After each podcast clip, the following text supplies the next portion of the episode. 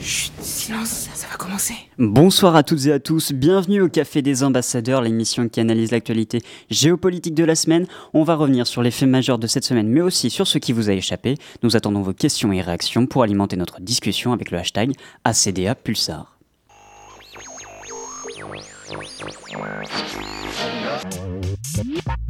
I have a dream that one day We will make America great Je again. m'appelle Denis Mukwege. What we are asking is for a very large amount of our own money back. 同志们、朋友们、女士们、先生们，大家好。 Hâtez-vous, hâtez-vous. Prenez un café avec les ambassadeurs. Et cette semaine dans l'actualité, des auditions à Washington. Dans le cadre de la procédure de destitution du président Donald Trump, les témoins se succèdent. Dans cette affaire, l'étau se resserre sur le président américain après les déclarations d'un haut placé dans l'administration Trump concernant un échange de bons procédés entre les Ukrainiens et la Maison Blanche. Pendant ce temps, Trump tweet, répète à tout va qu'il n'y a pas de quid pro quo et se dit même prêt à témoigner. Cette procédure de destitution ne profite pas aux démocrates pour qui la primaire fait apparaître leur division. Alors assiste-t-on à un tournant dans cette procédure de destitution Trump est-il fragilisé? Que pèse cette procédure de destitution? Dans l'opinion américaine et peut-il en sortir plus fort? Le secret de la Maison Blanche, c'est le titre de notre émission de ce soir. Pour en parler, nous accueillons un maître de conférence en droit public, membre de l'Institut de droit public et spécialiste du droit constitutionnel. Bonsoir Damien Fallon. Bonsoir. Juste avant d'en venir au sujet principal de l'émission, on va faire un tour d'horizon de l'actualité internationale en commençant par l'Amérique du Sud avec Florian. C'est l'œil de Florian. Qu'est pas ça Qu'est pas ça Qu'est pas ça Qu'est pas ça Qu'est pas ça Qu'est pas ça Qu'est pas ça Qu'est pas ça Qu'est pas ça Qu'est pas ça Le Chili vit actuellement une crise historique sans précédent pour le pays. Crise qui, on le rappelle, a commencé à la mi-octobre par une augmentation de 4% du prix du ticket de métro. Alors le pays s'embrase et les manifestations vont au-delà du prix du ticket de métro. Et après plusieurs mois de manifestations, un référendum est organisé pour savoir s'il faut ou non remplacer la Constitution et surtout la manière d'écrire cette nouvelle Constitution. Référendum plutôt heureux à cette crise? Dénouement pas sûr, puisque malgré le fait que, cet ac- que cet accord ait été trouvé, les, les manifestations continuent. Et c'est cette crise sociale qui a amené les autorités chiliennes qui devaient organiser la COP25 à renoncer à l'événement. Heureusement, l'Espagne a dès le début du mois de novembre accepté de prendre le relais et la COP25 se déroule donc à Madrid. Oui, j'ai dit se déroule puisque la COP25 c'est là, maintenant, tout de suite. Enfin, je veux dire, c'est en ce moment quoi.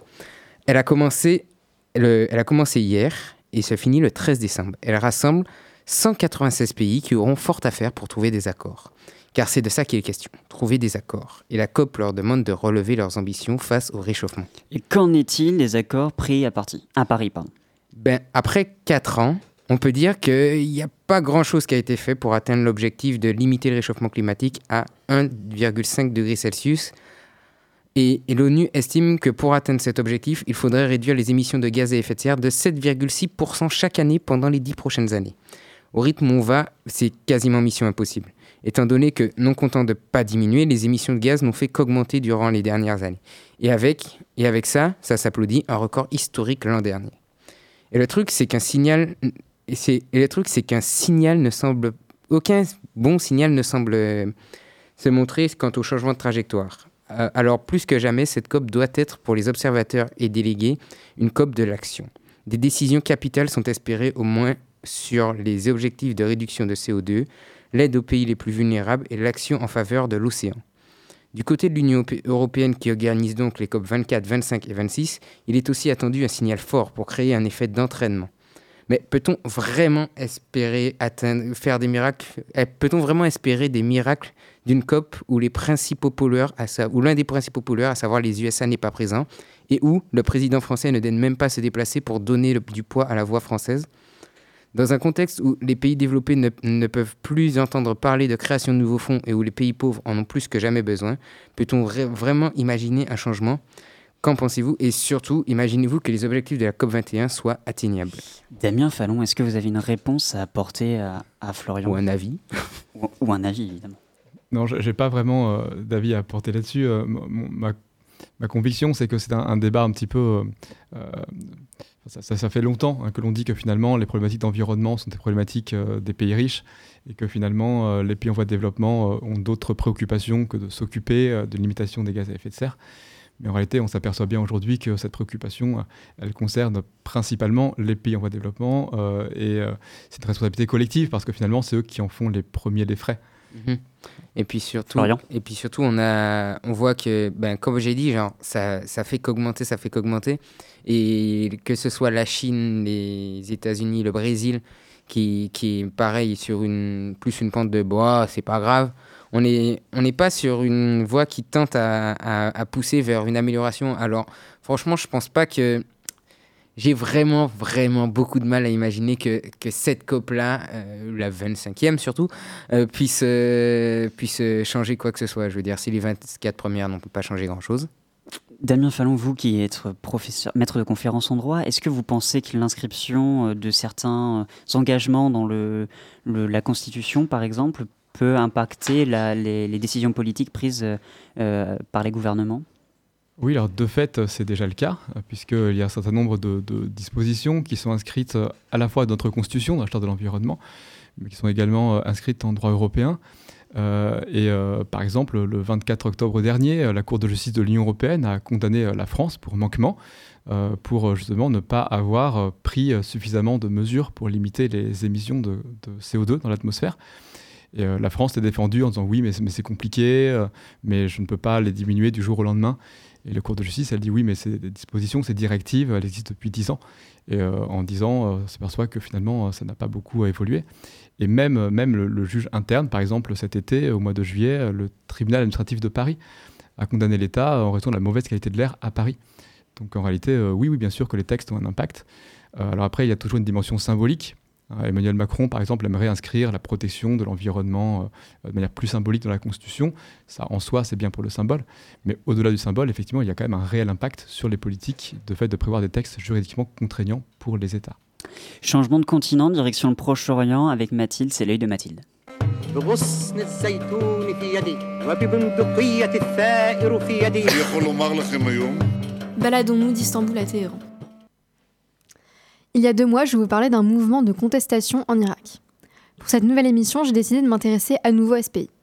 Dans les rues de Bagdad, Karbala et Bassora, en passant par Najaf et Nasiriyah, les manifestants sont toujours là. Ils continuent de dénoncer la corruption et la mauvaise gestion du pays. Et malgré la démission du gouvernement qu'ils réclamaient depuis le début du mouvement, la situation ne s'apaise pas. Mais s'ils ont obtenu la démission du gouvernement, pourquoi les manifestations continuent alors? Euh, les, manifestations sont, les manifestants pardon, sont plus déterminés que jamais à changer le système de leur pays. Ils veulent être autonomes et refusent l'ingérence de puissances étrangères. C'est pourquoi aujourd'hui les milliers d'Irakiens qui sont dans les rues scandent des slogans comme Iran dehors ou la victoire à l'Irak. Ce qui montre bien qu'il y, a un vrai sentiment anti-iranien. Et ce ne sont pas que des mots et des paroles en l'air. Puisque la semaine, la semaine dernière, ils ont incendié le consulat iranien dans la ville sainte de Najaf. Ils ont aussi détruit euh, des représentations des dirigeants iraniens. On voit donc que c'est un message clair qui est envoyé à l'Iran pour qu'il revoie son rôle en Irak. Qu'est-ce que vient faire l'Iran dans les slogans des manifestants? Euh, L'Iran, il faut savoir qu'il a un- une grande influence en Irak. Depuis 15 ans, Téhéran a construit la puissance de milices chiites dans le pays et contrôle une partie de la classe politique. En effet, la République islamique est liée à la quasi-totalité des partis euh, au pouvoir à Bagdad. Elle contrôle aussi de nombreux services et inonde le pays avec des produits comme les voitures ou l'électricité. Ce qui est mal vu dans un pays qui pourrait en fait se passer euh, de ces services si les structures étaient suffisantes. Ces ingérences sont connues de toute la population qui souhaite être autonome et se reprendre en main, ce qu'on peut comprendre après plus de 10 ans d'ingérence étrangère. Emblématique de leur désir d'émancipation de l'Iran, les manifestants ont par exemple arraché le drapeau iranien du consulat de Najaf et l'ont remplacé par le leur. On a donc bel et bien un mot d'ordre national, ce qui explique aussi pourquoi pour la première fois depuis longtemps les sunnites se, sol- se solidarisent aux chiites. Quelle sortie de crise possible alors? Euh, c'est quelque chose qui est assez difficile à dire, mais il est très peu probable que l'Iran cède sur ce dossier. C'est le signe qui a été envoyé par le général Qassem Soleimani, émissaire iranien envoyé en Irak, qui est de retour à Bagdad. Après, c'est surtout un problème qui se ressent entre les manifestants irakiens euh, et l'Iran, puisque la classe politique au pouvoir euh, à Bagdad lui reste fidèle. Et si on suit la- si on l'actualité, on peut s'attendre à des réactions plus vives de l'Iran, notamment en faisant pression euh, sur les autorités irakiennes et en s'appuyant aussi sur les milices pro-iraniennes situées en Irak. Parce qu'en fait, euh, c'est un pays qui a tout intérêt à garder sa puissance dans le pays pour des raisons économiques et politiques. Et parce qu'au même moment, il est critiqué au Liban, autre pays de la région où l'Iran a une, euh, influence majeure et où le pouvoir qu'il soutient vacille. Et euh, ce retour euh, en Irak m'amène donc à vous demander si on peut parler de la fin de la mainmise, de la mainmise iranienne sur les pays chi- chiites. Et euh, est-ce que c'est la fin de l'Irak mise en place par les États-Unis après la chute de, de Saddam Hussein? Damien Fallon, encore une question pour vous. Est-ce que vous avez une réponse à apporter à Mathilde? Réponse. Je m'entends pas dans le micro, je sais pas. Euh, je n'ai pas vraiment de réponse à, à lui apporter, mais en, en revanche, ça me fait juste penser à une petite anecdote. Quand j'étais en première année euh, sur les bancs en tant qu'étudiant de la faculté euh, de droit de Toulouse, pour le coup, euh, le sujet d'examen de mon professeur de droit d'amphi était peut-on importer la Constitution française en Irak? Est-ce que la Constitution française serait une bonne solution pour le régime irakien? Donc, je me souviens absolument pas ce que j'ai répondu à cette question-là. Donc je la pose à vos auditeurs qui sont aussi spécialistes de la Constitution. Pourrait-il transposer la Constitution française au régime irakien? Cette tendance qu'on a eue, euh, nous, les Français, à vouloir justement exporter notre constitution, notre modèle, euh, les droits de l'homme, est-ce que c'est pas un échec aujourd'hui de voir un petit peu euh, la situation dans ces pays-là, dans ces pays qui étaient auparavant des tutorats français? Est-ce que c'est pas un, échec de la diplomatie française? Bah, Là, pour le coup, euh, on est plus euh, sur des, analyses en termes de, géopolitique, d'accord Euh, En tant que juriste, je peux juste dire voilà ce que la France a fait, voilà quelles sont les, influences françaises. Effectivement, on s'aperçoit que, alors sans parler de pays dans lesquels la France a, a envoyé des troupes armées, mais si je prends par exemple tous les pays qui étaient sous, sous influence française ou qui étaient les anciennes colonies françaises, euh, notamment les pays africains, euh, on s'aperçoit que toutes les constitutions de ces pays ont repris dans une large mesure les constitutions françaises. Je pense au Togo par exemple, mais enfin, tous- les anciens pays, euh, même aujourd'hui l'Algérie dans une large mesure, hein, reprend des, une large part des institutions de la République française. Et cette influence de la Constitution française, de nos institutions, elle va même jusqu'en Turquie. La Constitution turque est assez largement euh, fondée sur la Constitution française, et même jusqu'au Japon, parce que même au Japon, on a également euh, des, euh, des- éléments de la culture juridique française. Après, la question, c'est de savoir comment ces pays les intègrent, et puis comment les forces politiques peuvent s'en servir. Parce que la question, bien sûr, c'est pas celle uniquement des textes et des constitutions, mais c'est la question de savoir ce que les gouvernants en font. On va marquer une courte pause avec Barrio de Mahmoud et on revient juste après pour parler du dossier de la semaine.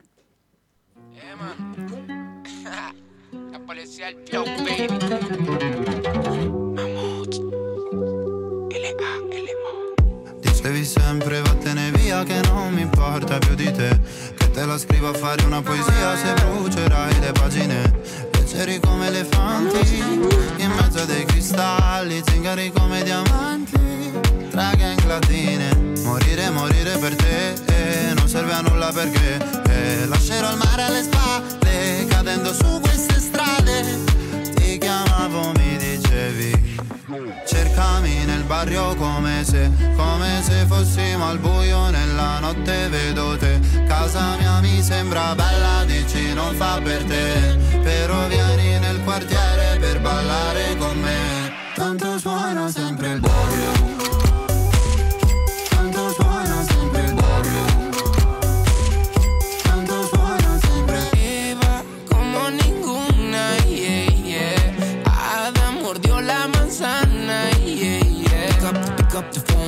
up tonight. Hi, tengo caramelo twice. Caliente me vas a quemar, dámelo a mí. En el barrio siempre suena. Recuerdo cuando baby tú cantabas esa canción, pura envidia y la buena. Me tienes sin cuidado lo que piensa el callejón. No hay fama, no hay drama, go down. Bienvenido a la clase sit down. Mami, en el barrio comencé. Y sin hacer tanta bulla con la gente me quedé. Luego fue que abrí mi mente, una soda y que el yae. Intenta pa' ver si me mata, pero nunca moriré. Pick up the, pick up the phone. Tanto suona sempre il barrio Tanto suona sempre Sai che l'ultimo bacio è più facile. Poi cadiamo giù come cartagine. Mai. Non sparire mai come Iside. Mai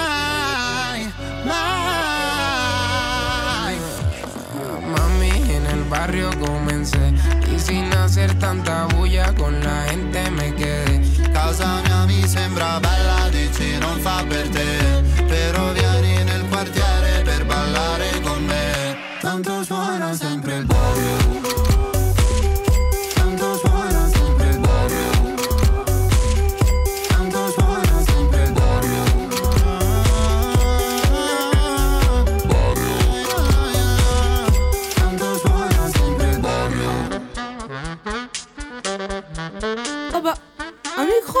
de retour au Café des Ambassadeurs, juste avant de discuter de la situation aux États-Unis, on va passer par l'Afrique avec Debona, c'est l'œil de Debona.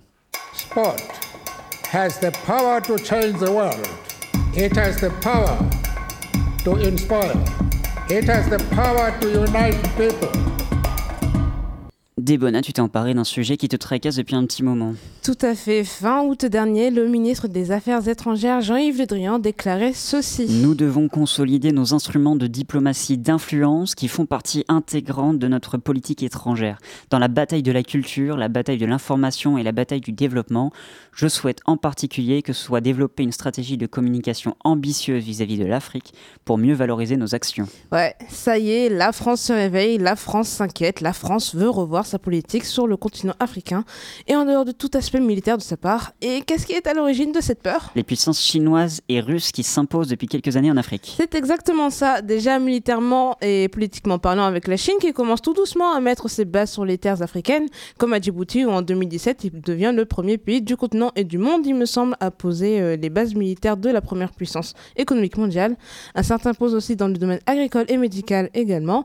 La Russie aussi qui est intervenue dans la lutte militaire en Centrafrique, dans la sécurité aussi, dans la sécurité aussi avec la vente d'armes, disons à peu près partout, on va- à vrai dire, en Afrique. Enfin, euh, qui cherche surtout à renouer avec son passé en recréant du lien avec l'Afrique. Donc après la France-Afrique, ce serait l'heure de la Chine-Afrique. Bah, faut croire que, et même peut-être une Russe-Afrique, même si le terme n'est qu'officieux, il s'avère être vérifiable quand on regarde les chiffres de la place des deux pays sur le continent africain. Certes, bon. La Chine et la Russie ne dépassent pas l'Union européenne, qui sont à 275 milliards d'euros d'échanges avec l'Afrique, mais les deux réunis, on arrive au coude à coude avec presque 220 milliards d'euros. Et rien que 200 milliards pour la Chine, hein. donc euh, ces chiffres font, tour- font tourner la tête, je l'accorde, mais ça montre à quel point ces deux puissances ont quand même une place importante dans le fonctionnement économique de l'Afrique. Et en parlant économie, Jack Ma, fondateur d'Alibaba, l'équivalent chinois d'Amazon, a organisé des visites officielles dans plusieurs pays d'Afrique. Oui, on parle carrément de tourner comme une vedette, quoi. Il a vu entre autres le vice-président nigérien, le président ghanéen et le premier ministre éthiopien. D'ailleurs, l'Éthiopie tend à devenir le pays de la polarisation économique de l'Afrique, la plaque tournante du commerce électronique du continent, comme le dit Africa News. Donc chaque pays fort cherche à gratter sa part du marché, dont la Chine. Par exemple, Monsieur Alibaba a fondé le prix euh, Netpreneur qui fournira 10 millions de dollars à 100 entrepreneurs africains sur une période de 10 ans pour la recherche sur l'innovation locale et permettant l'autonomisation des femmes et des petites et moyennes entreprises. Alors, comme dit le monde, Jacques Ma, un philanthrope ou homme d'affaires? À vous, c'est plutôt une stratégie de ce regain d'intérêt pour l'Afrique. Ouais, j'avoue, ouais. En dehors du fait qu'il y a une collaboration sud-sud, donc entre pays du sud à contrario des pays riches du nord, il y a une vraie mise en place d'une nouvelle route de la soie et en définitive, un soft power assez puissant. En voyant plus grand pour l'Afrique avec notamment la mise en place d'un Made in Ethiopia, notamment sur le café, hein, pour l'imposer sur le continent à l'instar du Made in China dans le monde, mais sur, c'est surtout sur les quantités de matières premières et sources d'énergie que possède l'Afrique, il y a un regain d'intérêt justement, comme tu dis. Et la France dans tout ça Bah, elle envoie des signes, des coucous à base d'actions culturelles en redonnant par exemple des œuvres africaines, en organisant la saison des cultures africaines en France d'ici 2020. Bref, Emmanuel Macron et ses ministres tentent bien que mal de rappeler qu'eux aussi sont là et font, perpétu- font perpétuer à leur manière la France-Afrique d'antan. Bon, avec l'aspect profiteur de service en moins, mais bon, vous comprenez l'idée quoi. Après, est-ce que cela va être efficace? À voir. En attendant, je n'ai pas réellement de questions de fin. Juste, je vous conseille de lire l'article de Jean-Christophe Servant dans Le Monde diplomatique intitulé Vers l'Afrique, un soft power qui tourne au hard. C'est un très bon article qui justement fait une critique et dont je me suis inspiré pour vous dire tout ça. Damien Fallon, est-ce que vous avez une réaction à cette chronique? Bah, ma réaction, elle sera ici euh, assez brève, c'est que euh, en tant que juriste, souvent on a l'habitude de dire les États sont souverains, parce qu'en réalité, euh, c'est eux qui ont la maîtrise de leurs droits, de leurs lois, de leur constitution. Et euh, souvent, j'ai des questions d'étudiants en disant oui, mais euh, monsieur, est-ce que finalement la vraie souveraineté, c'est pas la souveraineté euh, économique? Est-ce qu'une multinationale n'est pas plus puissante que les États? Et je leur dis peut-être, peut-être, et là on a peut-être un exemple ici, mais d'un point de vue juridique, le fait que les États, on voit bien, gardent la maîtrise de leurs droits, de leur constitution, ne suffit pas à leur assurer une domination, une stabilité politique et économique. Ouais, Florian, tu voulais réagir Oui, non, je- enfin, euh, on a dit euh, association des pays du Sud, mais est-ce que la Chine peut toujours être considérée comme un pays du Sud en développement? Je veux dire, genre, c'est quand même euh, l'une des deux plus grosses puissances mondiales, donc au bout d'un moment. euh, Oui, mais je pars du principe que. Enfin, je suis d'accord avec ton point de vue, mais comme c'est un pays qui s'est développé un peu plus tardivement que Ouais. les autres pays, je- enfin, on peut quand même le considérer comme un pays du Sud, mais en transition. Après, on peut, on peut le considérer aussi comme un pays du Sud dans le sens où bah, il est en transition. Il a pas, sur le plan économique, certes, euh, il est bien, il a, Ah ouais, il soulève s'est bien, ouais, Ah bah, clairement, il s'est imposé, quoi. il s'est clairement imposé sur euh, sur la scène internationale. Mais après, il y a encore pas mal de choses à faire sur les inégalités, etc. Donc, euh, et on, on peut pas le considérer vraiment comme euh, comme un pays du Nord, mais pas non plus comme un total pays du Sud par rapport à ses voisins. Ok. Quittons la Chine, quittons l'Afrique, direction l'outre-Atlantique pour revenir à la situation euh, américaine et plus particulièrement, la situation de Donald Trump, puisque il fait euh, depuis plusieurs semaines l'objet euh, d'une procédure de destitution. Damien Fallon, vous qui êtes maître de conférence en droit public, je vais le rappeler, membre de l'Institut de droit public et spécialiste du droit constitutionnel, comment est-ce que ça fonctionne cette procédure de destitution américaine? La procédure de, de destitution aux États-Unis, qu'on appelle aussi la procédure d'impeachment, euh, c'est une procédure qui est prévue par la Constitution américaine, donc qui est très ancienne parce qu'elle date de 1787 et euh, elle concerne en fait tous les hauts fonctionnaires gouvernementaux, c'est-à-dire tous les membres du gouvernement, y compris le vice-président et y compris le président. Et euh, cette procédure est une procédure à une fusée à deux étages en fait. hein, il y a deux étages dans la fusée. Premier étage, c'est la Chambre des représentants. La Chambre des représentants, c'est l'équivalent de l'Assemblée nationale, c'est la Chambre basse au Congrès. Et la Chambre des représentants va voter la mise en accusation du président à la majorité simple des voix. Pour quel motif? Eh bien pour des motifs euh, aux États-Unis tendant à la responsabilité pénale du président, c'est-à-dire euh, la Constitution nous dit crime, délit majeur, haute trahison ou corruption. On voit bien qu'il y a une connotation pénale, cette procédure de destitution, mais qui devient ensuite politique, parce que c'est l'Assemblée qui s'en saisit, c'est le Congrès qui s'en saisit, et euh, ici la Chambre des représentants. Donc la Chambre des représentants va faire un certain nombre de- de- d'entretiens, de, de- d'enquêtes, d'auditions, et puis elle va voter la mise en accusation à la majorité des voix. Si le président est mis en accusation, alors il y a le deuxième étage de la fusée qui se met en place, qui est euh, un vote sur la destitution, sur la culpabilité du président, par le Sénat. Le Sénat qui ne siège pas ici en tant que Sénat, mais qui siège en tant que Cour de justice, donc qui sera présidé par euh, le président de la Cour suprême américaine. Et euh, le Sénat euh, se prononcera sur la destitution par un vote à la majorité des deux tiers des membres. Alors pour quelles raisons les démocrates ont engagé une procédure de destitution? Alors, euh, il faut savoir que cette procédure de destitution, c'est déjà pas la, la première fois hein, qu'elle a, lieu aux États-Unis. C'est la quatrième fois, donc c'est quand même quelque chose d'assez rare. C'est seule la quatrième reprise hein, depuis 1787 qu'un président est, mis en accusation. Pour le moment, euh, en ce qui concerne l'affaire de Donald Trump, euh, il était mis en accusation pour des soucis en fait de corruption, hein, comme c'est prévu dans la Constitution, soucis de corruption euh, envers l'Ukraine, puisqu'il lui est reproché hein, par plusieurs hauts fonctionnaires d'avoir retenu une aide financière des États-Unis en échange d'une enquête sur son probable rival lors de la prochaine élection présidentielle de 2020. On va le nommer, il s'appelle Joe Biden. Joe Biden. Ouais, Florian, tu voulais réagir Oui, euh, non, du coup, c'est peut-être un peu con comme question, mais du coup, ça n'existe pas l'immunité parlementaire aux Éta- euh, l'immunité présidentielle aux États-Unis? Alors, les États-Unis, c'est euh, un, prince- c'est- un, un État dans lequel euh, les pouvoirs sont strictement séparés. Donc, il y a un Congrès qui a ses pouvoirs, qui est celui de faire la loi, principalement, et puis le pouvoir exécutif, qui est tout entier détenu par le président. Et euh, il n'y a pas de passage de l'un à l'autre, c'est-à-dire que le président, il ne peut pas décider de euh, renverser le Parlement, peut pas décider de dissoudre la Chambre des représentants. Et inversement, la Chambre des représentants euh, ne peut pas euh, renverser le gouvernement. Par exception à ça, hein, par exception au fait que justement il n'y a pas de responsabilité politique aux États-Unis, eh bien on a mis en place une procédure de destitution, mais qui du coup fonctionne de manière tout à fait euh, exceptionnelle. Alors, on a commencé à évoquer ce qui lui était reproché. Qui soutient Donald Trump dans cette procédure de destitution? Qui est de son côté, vous voulez dire, qui, qui le défend? Bah, euh, Il y a toujours ici un risque à faire une procédure de destitution. C'est pour ça que euh, les démocrates ont attendu euh, un petit moment avant de lancer la procédure, sous l'influence du- d'une députée démocrate, hein, qui est Nancy Pelosi. Ils ont attendu un petit peu parce que justement, lorsqu'on attaque le chef, justement, le risque, c'est que les troupes se resserrent autour du chef et fassent bloc. Ça c'est, ça c'est, on l'a- vu pardon par, par le passé.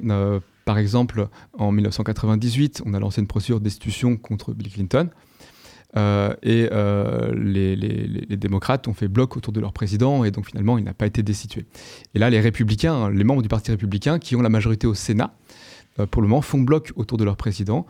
On s'est dit que peut-être les auditions publiques devant la Chambre des représentants ferait fissurer un petit peu cette bonne entente parmi les républicains. Ce n'est pas le cas, ce qui fait que pour le moment, à l'heure actuelle, il est assez improbable que, même si Donald Trump est mis formellement en accusation devant le Sénat, aujourd'hui il est assez improbable qu'il soit effectivement destitué, puisque les républicains ont la majorité au Sénat, qu'il faut les deux tiers pour la destitution, et que pour le moment les républicains font bloc derrière le président. Florian, tu voulais réagir? Oui, euh, il y a déjà eu une procédure d'impeachment qui a fonctionné aux États-Unis? Alors c'est une très bonne question. Euh, il y a eu... Audrey? Non, il n'y a aucune, euh, aucune procédure d'impeachment qui a été qui a été mis, qui a été qui a réussi, qui a été jusqu'à bout, parce que c'était Nixon qui a ça a failli et en fait il a démissionné avant en 74 Bien joué, euh, le gars. Avec l'affaire du Watergate. Avec l'affaire du Watergate, Ah, ok. Et euh, t'as Bill, euh, Bill Bill Clinton, Clinton aussi aussi, qui a euh, abouti non plus. en En 98. 98, voilà, je suis en train de chercher. euh, 68, ça doit être le président d'avant qui avait aussi, euh, vous savez. été Alors le tout, le tout premier président à faire l'objet d'une procédure de destitution, c'est Andrew Johnson, Voilà, en 68. 1868, qui avait été euh, accusé euh, d'avoir euh, révoqué un haut fonctionnaire alors qu'il n'avait pas le droit. Euh, mais il faut dire qu'Andrew Johnson, c'est un président qui n'était pas élu, puisqu'il avait succédé euh, à, à Lincoln, qui avait, été- euh, qui avait été euh, assassiné, donc il n'était pas élu. Euh, donc peu légitime. Et euh, du coup, il est rentré assez vite en conflit avec euh, le Congrès. Et il a manqué une voix. Il a manqué une voix pour qu'Andrew Johnson soit effectivement destitué. Mathilde, tu voulais réagir? Euh, oui, euh, à ce que vous avez dit précédemment, je, je trouve ça quand même assez inquiétant qu'un président puisse, euh, comment dire, euh, puisse avoir ces affaires-là avec, euh, avec un autre pays. Donc là, dans ce cas-là, euh, l'Ukraine, qui soit mis euh, en accusation et que la procédure ne puisse pas, euh, puisse pas aboutir pour des raisons politiques quand même. Ben oui, c'est- le propre de ces euh, procédures de destitution. Aux États-Unis, euh, la séparation des pouvoirs est faite de telle manière que euh, c'est le Congrès qui en réalité fait la loi. Mais la difficulté, c'est que bien sûr, lorsque le président a la majorité à la fois dans son gouvernement et à la fois la majorité au Congrès, eh bien de fait, c'est le président qui va mener la politique et il n'y a pas vraiment de possibilité de le destituer. C'est le principe même de l'irresponsabilité politique. C'est aussi le cas en France. En France, euh, le président, il est élu.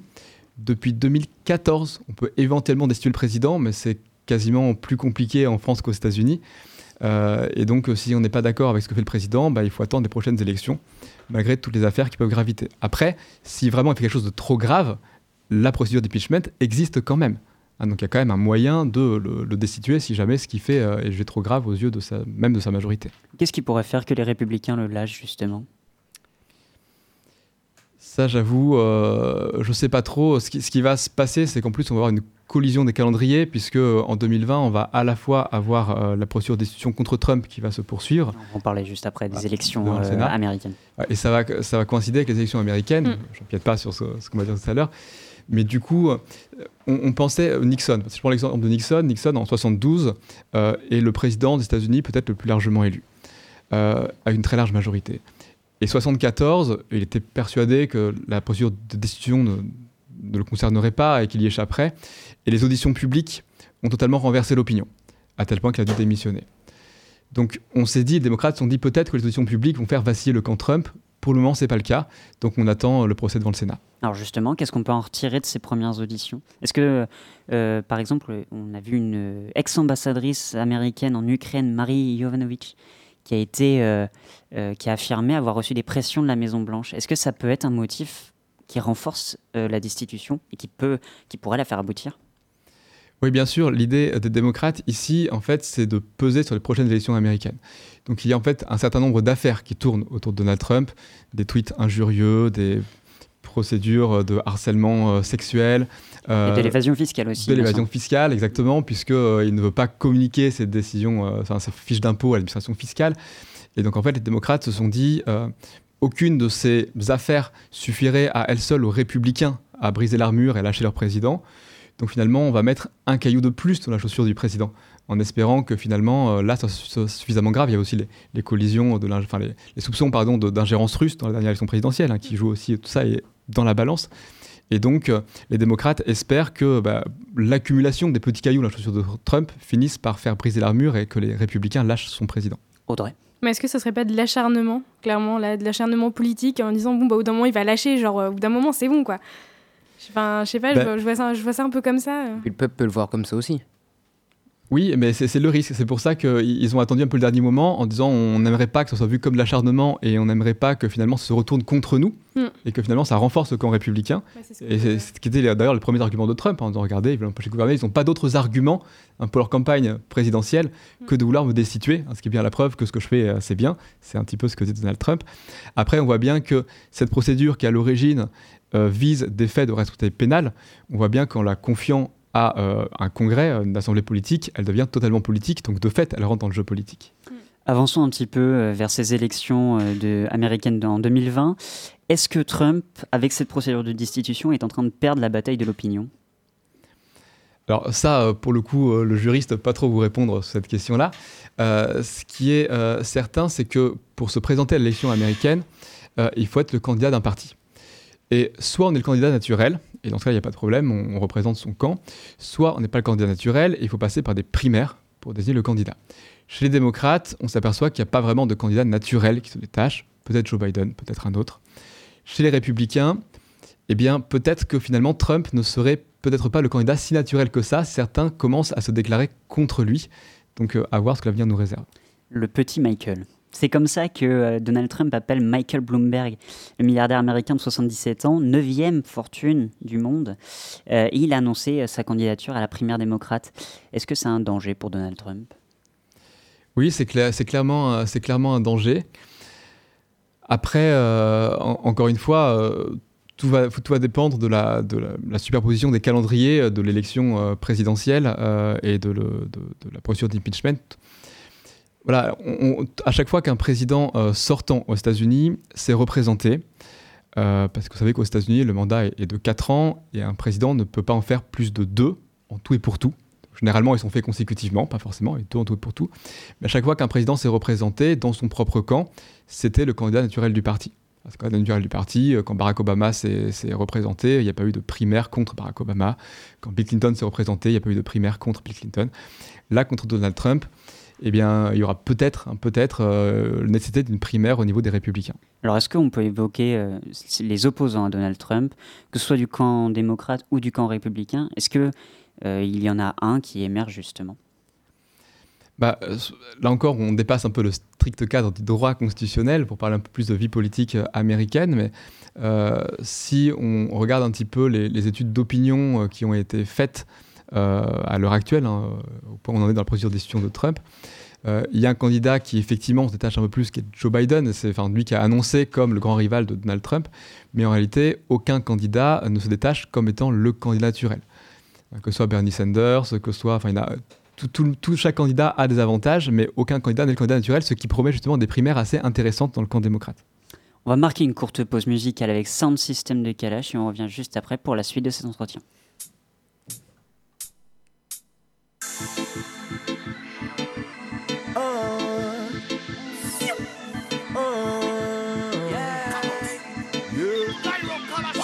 Give me some NSC, j'm'arrache un sound system.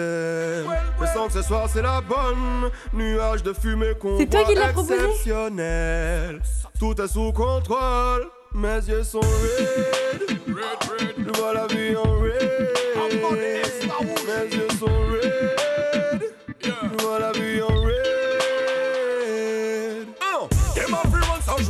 dem a fi run. A champion son mi say, yeah, real done. A fi run, le dem a fi run.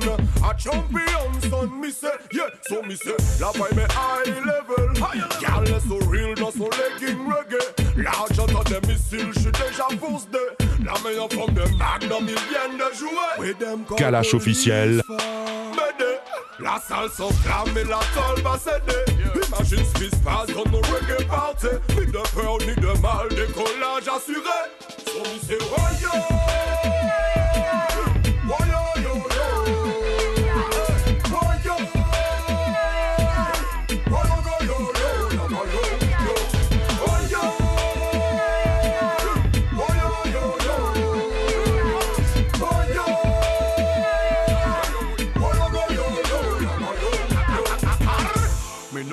your sound system, Kalash Admiral, why problem? Say letter, give me the, the microphone, ghetto youth may alert. Oh, oh. And then I say, sun system, time to them on the eye, I in the buffet, let me the sun why line, the blink, carpet, the cook and I, butcher the boom, bye bye, so we're not gonna let this car wine. Obviously, they pull up, pull up, pull up, cock minute. Obviously, they pull up, pull up, pull up, sound limit. Obviously, they pull up, pull up, pass hand, look, I kill it, kill it, why, why, look, I kill it, kill it, how, how you feeling, and maybe I'll take a lash, lily, style it, mimic, gimmick, water, masinic, kihinik, shallow, panic, care from us, vocalist, cynic, talent, not seagulls, bashimic, bashimic, come on, the bag, it is classic, no, nee, y'a pas qu'à se aquatique, hey, no bagas anti-fatigue, lyrics engagés, bah, bibic, après, oh, t'sais, eh, eh, eh, eh, eh, epitechnique, eclectic, super, lipiseptic, armas, J'entendais à la la pour le lit, pour le lit, pour le lit, non, non, les paniques, pas c'est gueule. C'est le gars qui mixe, c'est le people, au cœur du mon fire. Allume des bédos, d'une minute, minute, and I feel it, feel it, so will it, so will it, so will it, mm. J'suis pas des it, je kill it, visons le mille, perds pas mon fil it, sans il j'expose la ville, un battement de s'il suffit pour alerter toute la ville, la ville, la ville, la ville, et j'entends, oh yo, oh yo, yo, yo.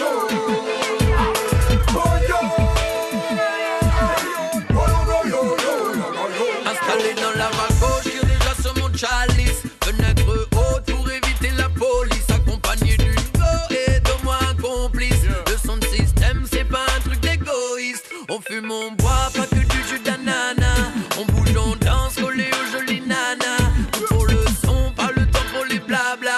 Si tu fais le con, bra bra, ouais, je dis. Dans le son système, y a surtout de la zik malgré ce que les gens disent. On n'est pas fou, on est juste sous son emprise. Et je te dirais même, t'auras aucun problème. Si tu viens sans haine, y a des chances que t'y reviennes. Là-bas, c'est l'autre.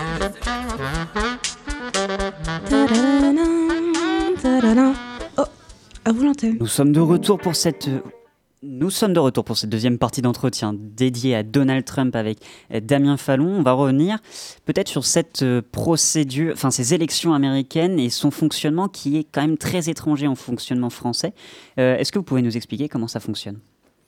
La procédure de l'élection américaine, euh, qui va du coup euh, attirer les projecteurs euh, dès l'année prochaine, en 2020, est une élection qui euh, paraît assez folklorique vue de l'extérieur parce qu'elle date de, bah, de l'origine de la Constitution américaine, 1787, et elle n'a jamais été vraiment euh, révisée depuis. Euh, c'est une, élection qui se déroule en fait en deux phases.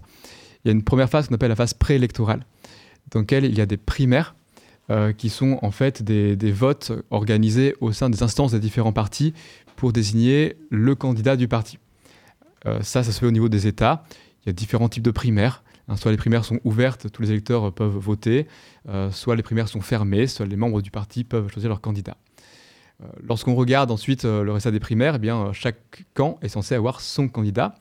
Et s'ouvre ensuite la deuxième phase de l'élection présidentielle américaine, qui est la phase électorale. Et là, bizarrement, ce n'est pas comme en France. hein, Les, électeurs n'ont pas voté directement pour leur président. Les électeurs vont voter pour des grands électeurs, dont le nombre est variable en plus selon les États. Il y a des États les plus peuplés ont plus de grands électeurs, et les États les moins peuplés ont le moins de grands électeurs. Et euh, si je veux voter pour le président euh, républicain, pour Trump par exemple, en réalité, je ne vais pas voter pour Trump, je vais voter pour la liste des grands électeurs républicains euh, qui correspond au parti Donald Trump. Le plus souvent, d'ailleurs, les électeurs américains ne savent même pas vraiment qui sont leurs grands électeurs. Hein, ils savent qu'ils mettent le bulletin républicain dans l'urne, mais ils ne savent pas forcément qui c'est qu'il y a derrière. Et euh, le parti arrivé en tête dans un État remporte l'ensemble des grands électeurs de l'État. D'où l'intérêt de plutôt remporter les élections dans les États les plus peuplés, hein, plutôt que dans les petits États comme le Vermont par exemple. Et puis ensuite, ces grands électeurs, eh bien, ce sont eux qui vont formellement élire le président. C'est-à-dire que euh, dès lors qu'un un camp a la majorité plus une voix des grands électeurs, alors on a le nom du futur président des États-Unis. Euh, et les grands électeurs hein, sont censés avoir l'obligation de voter pour le candidat de leur camp. Ah, donc une fois que les républicains, par exemple, la majorité absolue des grands électeurs, eh bien c'est le président américain qui est formellement élu par ces grands électeurs. Est-ce que ce système est pas, euh, ressemble pas à celui de l'Union européenne finalement? Euh, pas tout à fait. Euh, en droit de l'Union européenne, le- le- les élections européennes, notamment, je pense pour le Parlement européen, sont des élections au suffrage universel direct. Euh, et il n'y a pas de, mandat impératif, c'est-à-dire que les, députés, ensuite, une fois qu'ils sont élus, ils sont élus ils représentent l'intérêt des peuples de l'Union. Aux États-Unis, c'est un peu plus particulier, c'est-à-dire que c'est un système de, de partis euh, où en plus on ne sait pas vraiment pour qui on vote Et plus il y a tout le folklore avec les, cartes, avec des, poinçons, euh, où parfois elles sont lisibles, parfois elles sont pas lisibles.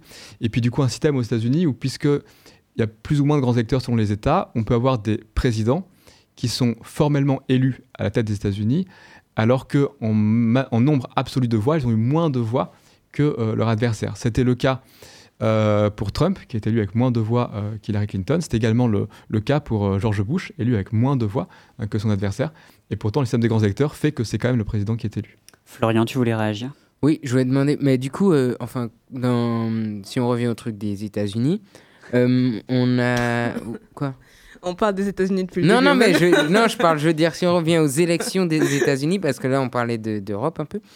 Euh, euh, genre, on entend beaucoup dire qu'il y a des États qui sont clés, mais genre, pourquoi du coup. C'est peut-être con, mais du coup, pourquoi on vote dans les autres États si, si c'est- que ces, ces États-là qui comptent? Ah, tous les États comptent. Oui. Tous les États comptent. Mais effectivement, puisqu'il y en a qui ont plus de grands électeurs et que la partie arrivée en tête remporte l'ensemble des grands électeurs de l'État, forcément, c'est plus intéressant euh, de remporter euh, la Floride, par exemple, euh, que le Massachusetts. euh, voilà, il y a des- Mais c'est- cette base démographique, euh, elle est importante, mais tous les États comptent, bien sûr. C'est- Ces États que mentionnait Florian, ce- c'est ce qu'on appelle les swing states, des bonhommes. Mais justement, c'est pas une forme de- d'injustice. Si moi je me mettais à la place de ces, de ces citoyens, justement, Ah, euh, grave. je me dirais que le fait que mon vote ait moins d'impact que les autres, c'est complètement inégal en fait. Eh bien oui, c'est, c'est- ça pourrait pas avoir lieu en France, par exemple. Parce qu'en France, il y a le principe qui est le principe de, de- de l'égalité du suffrage, euh, qui veut que chaque voix pèse le nom, même nombre de... Enfin, chaque bulletin dans l'urne pèse le même nombre de voix. C'est pas tout à fait le cas aux États-Unis, mais en réalité, ce système, il est hérité de l'histoire aux États-Unis. Euh, c'était euh, bah, pour que finalement les pères fondateurs fassent en sorte que les, les États euh, fondateurs justement hein, conservent un peu la mainmise sur la désignation du président, avec en plus cette subtilité, c'est que si jamais aucun des candidats euh, n'obtient la majorité des grands électeurs, et c'est ce que pensaient les pères fondateurs. Pères fondateurs sont- ont dit en pratique jamais aucun candidat n'aura la majorité des grands électeurs. C'est le Congrès qui va voter, c'est la Chambre des représentants, Chambre basse, qui va élire le président. Et en fait, ça, ça arrivé un petit peu au début de l'histoire américaine, et depuis, euh, il y a toujours eu un candidat qui est largement arrivé en tête, et du coup, ça pose effectivement des petits problèmes de légitimité. Florian, tu voulais réagir Oui, euh, c'est aussi, euh, enfin je demande, c'est aussi un peu pareil au Canada pour l'élection du Premier ministre, du coup, puisque c'est euh, c'est hum, en fonction du nombre de voix dans les... Oui, c'est ça, c'est en fonction du Dans les de- provinces, la, la de voix. population fait Ouais. varier le nombre d'électeurs Voilà. qui siègent au Et Parlement. du coup, toutes les provinces n'ont pas le même, n'ont pas le même nombre de, de, De sièges au Parlement, sièges au. Parlement, voilà. Je galère sec. Et, du coup, c'est un peu ce- ces sièges au Parlement qui décident de qui sera le Premier ministre ou pas, quoi. Donc, Oui, oui, mais, mais après, euh, c'est aussi euh, le principe de la représentation proportionnelle. C'est-à-dire que voilà, lorsqu'il y a des, des- États, euh, qui, ou des, des communes, euh, ou dans un État fédéral, des, régions, des États fédérés qui ont le, des, lenders en Allemagne, en Autriche, des, cantons en Suisse, des sujets en, Russie, bah, qui, qui ont plus de poids, il est normal qu'ils soient plus représentés Mhm. au Parlement. hein. C'est le principe de proportionnalité qui s'applique.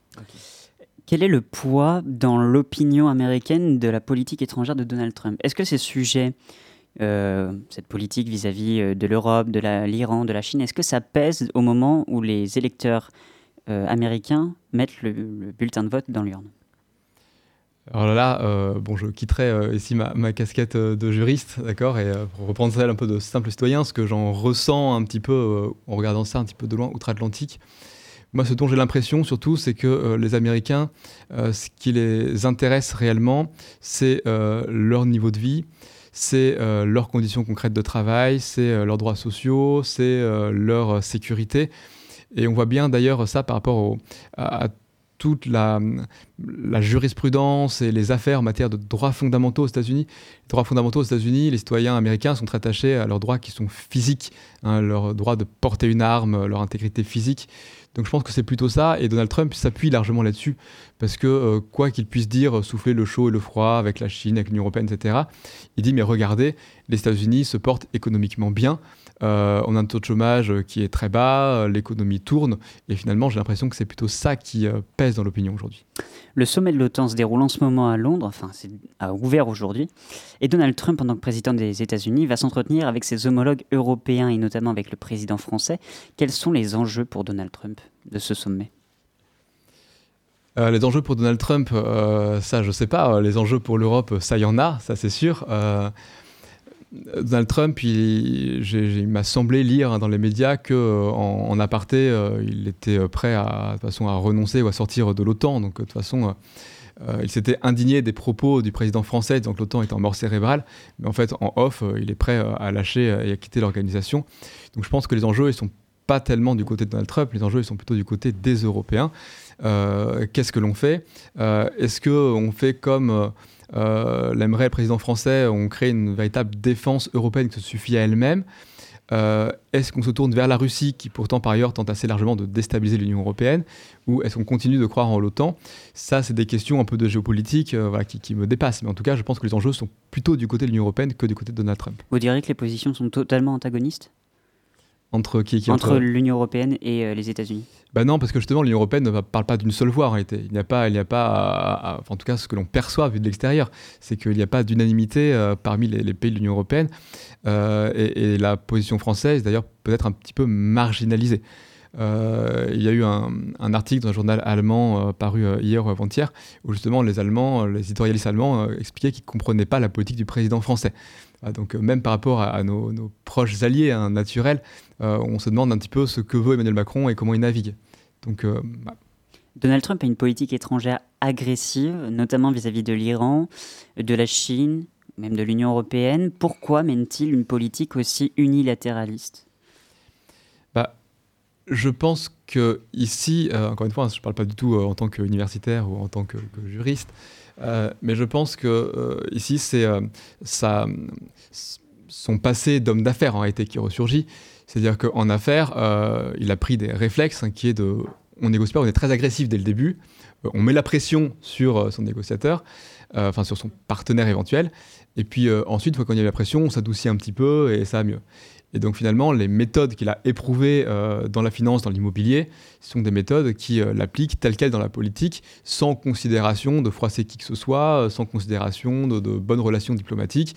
On va, euh, on a bien vu par exemple avec la Corée du Nord, hein, une très forte montée de tension.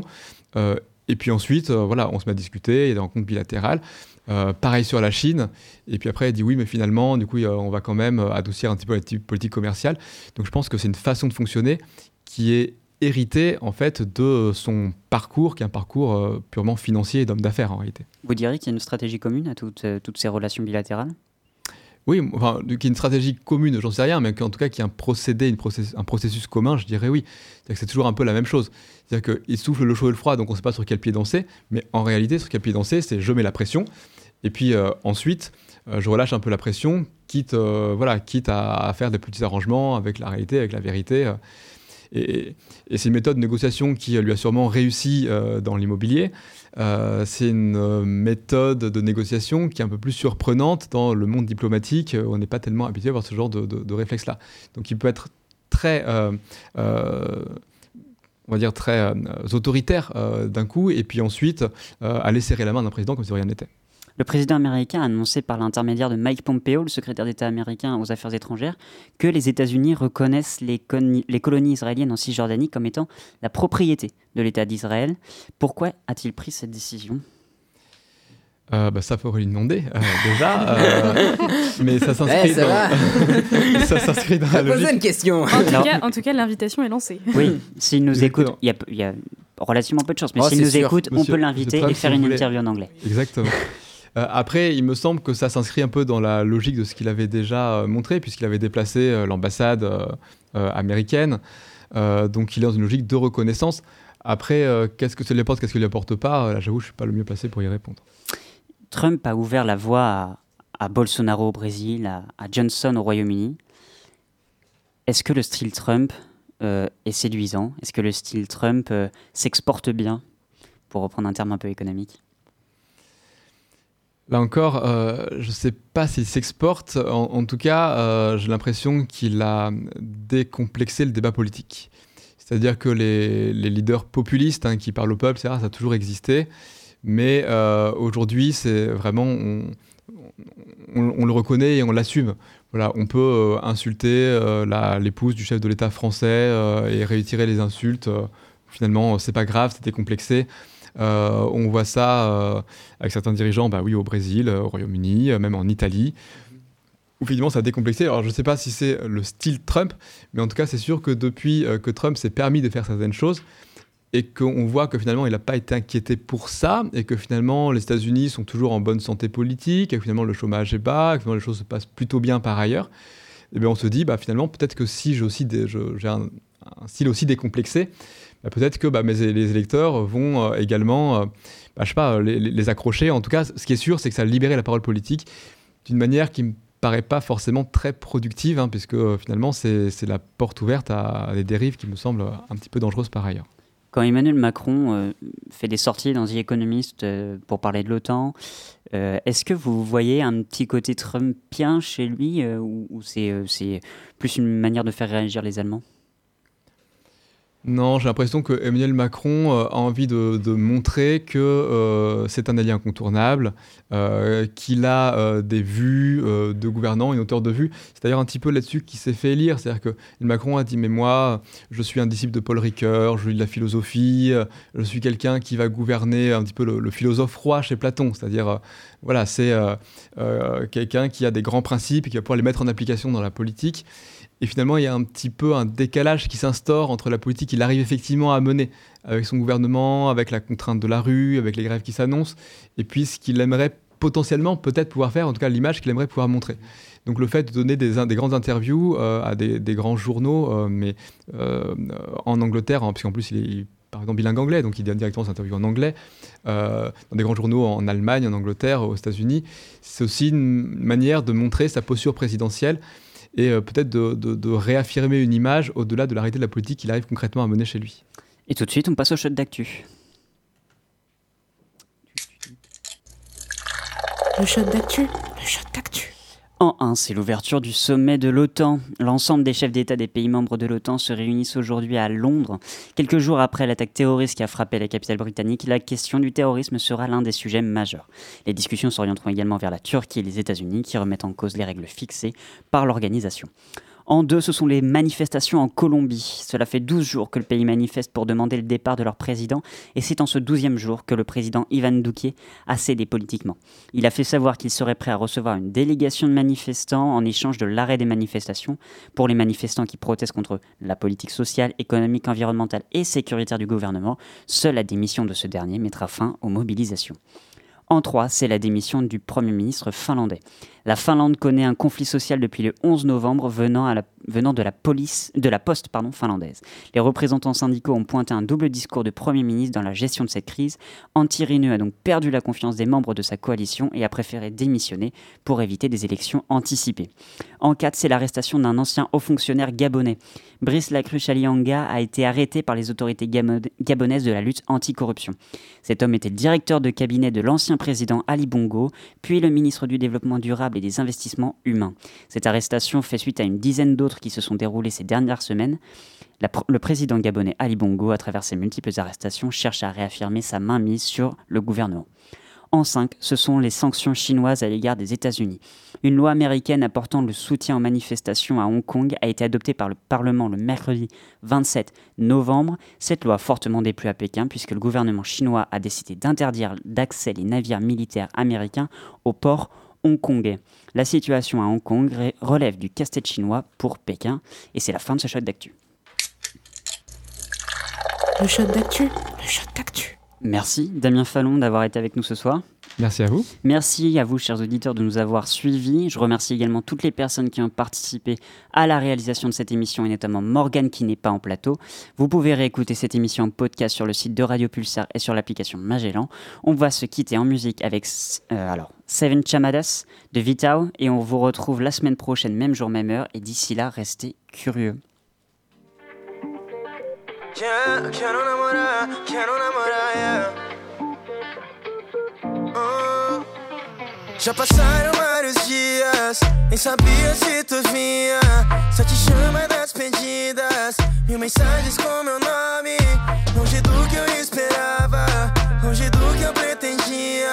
Com o tempo eu nem lembrava, e você me perseguia. E assim, tua voz você quer e assim tua voz me leva. Deixa que essa noite se torne especial, mesmo que fique tarde, amor. Não faz mal, te quero bem mais perto, te quero namorar, mesmo que fique tarde, mesmo se eu te deixar.